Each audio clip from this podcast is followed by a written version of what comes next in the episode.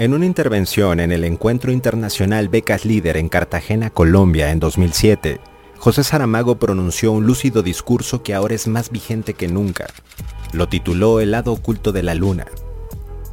En él subraya el increíble olvido de las injusticias que existen entre los gobiernos y los pueblos, tanto europeos como en los países americanos, cuyos poderosos en algunos casos, aún en tiempos recientes, han sido más opresivos que los propios conquistadores.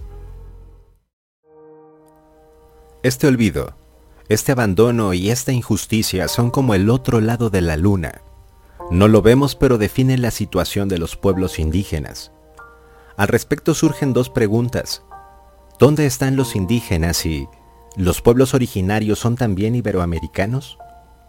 A la par una pregunta incómoda pero esencial. ¿Y por qué en un encuentro en que, entre otras cosas, se habla de la identidad iberoamericana, ¿No se habla también de las otras identidades que conforman el continente?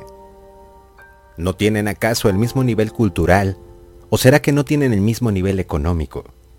Evidentemente vivimos en un sistemático desprecio de los pobladores nativos, que además suelen ser una forma de esnovismos y malinchismos interiorizados por las sociedades de los países latinoamericanos. Pues, cuando aquí llegó Colón, y cuando a Brasil, o a lo que después se llamó Brasil, llegó Pedro Álvarez Cabral, encontraron gente y culturas, algunas de ellas muy avanzadas. Había idiomas, había literatura, y aunque en algunos casos solo se expresaran oralmente, el cuento, aún no escrito, es ya una manifestación literaria. Se habla mucho de integración, es la palabra mágica, pero el portugués se pregunta, me gustaría saber qué integración estarían dispuestos a conceder las clases privilegiadas y dominantes ¿Qué parte de los indígenas iban a reclamar como propias? Me temo que ninguna. Que integración significa que ellos se incorporen a los valores dominantes, o sea, puesto que no habrá integración y lo saben en el sentido de interactuación a los indígenas, no les queda más que dos alternativas. Desaparecer y por así decir limpiar el terreno que más o menos es la idea que tienen, por ejemplo, en Israel con respecto a los palestinos. Sencillamente se espera que se acaben y están haciendo todo para que eso ocurra, que adopten los modos y las maneras hegemónicas. De integración y de mestizaje nada, simplemente drástica imposición, aunque se echa a través de sutiles maneras. Rápidamente los indígenas se convirtieron en siervos, claro, cuando no fueron asesinados o puestos en reservas. Pero todavía hoy siguen vigentes estas prácticas. La pregunta que les dirijo como estudiosos aventajados es esta. ¿Cuántos millones de indígenas existen desde México hasta el sur del sur? ¿Cuántos mapuches, por ejemplo, sean de Argentina, sean de Chile? A los de Chile parece que les queda menos de 10% de su territorio histórico. El resto les ha sido robado por grandes multinacionales. Por ejemplo, tanto en Argentina como en Chile, Benetton es propietaria de territorios que son como países, los indios han sido saqueados y ahora los que protestan se les aplica una ley antiterrorista aprobada en Chile.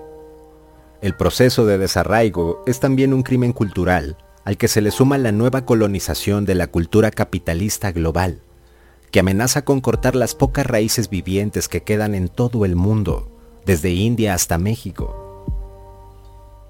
Recuerden que esos pueblos llevan cinco siglos de humillación, les robaron sus idiomas, les robaron sus creencias, les robaron su tierra, les robaron sus dioses, les robaron todo, todo, todo.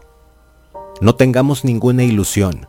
Lo que ocurrió fue una extorsión, un robo montado con eficacia y acompañado de una imposición de una nueva religión que, casualmente, es una religión también de humillación, de negarse a sí mismo. Hay algo de maquiavélico en todo este proceso que ya lleva mucho tiempo, se arrastran 500 años. Se les ha olvidado el indígena, y eso es grave. Es grave porque si se nos olvida una vez podemos corregirlo, pero si se olvida una vez y dos veces y tres veces, porque los indios han sido olvidados todos los días que empezaron en 1500 hasta el día de hoy, entonces la cosa va mal, muy mal.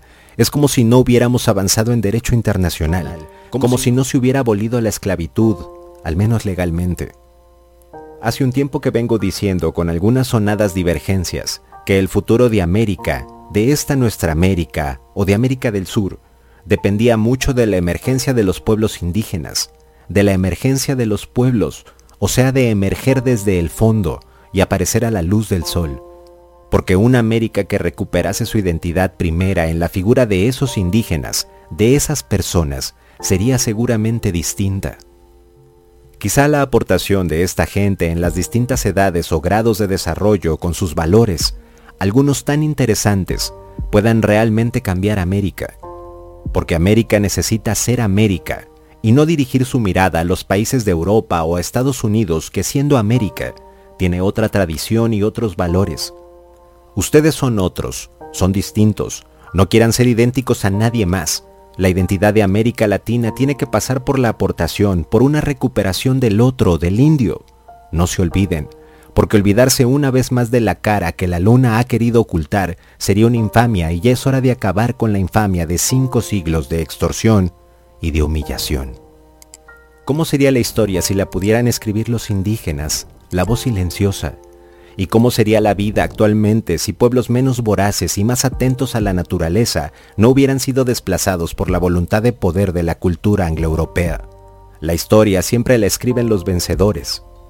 Imaginen cómo sería la historia de América, de esta nuestra América, escrita por los indígenas, por nuestros indios. ¿Cómo sería? Cinco siglos después, quizá ya sea el momento de volver al sentido común o de imponerlo frente a los intereses que no están llamados para ser árbitros de nada, después de haber sido parte abusiva del todo. Es la hora de que veamos la luna en todo su esplendor. No la tapen, por favor. José Saramago. Gracias por ver. Si te gusta el contenido, suscríbete y regálame tu like.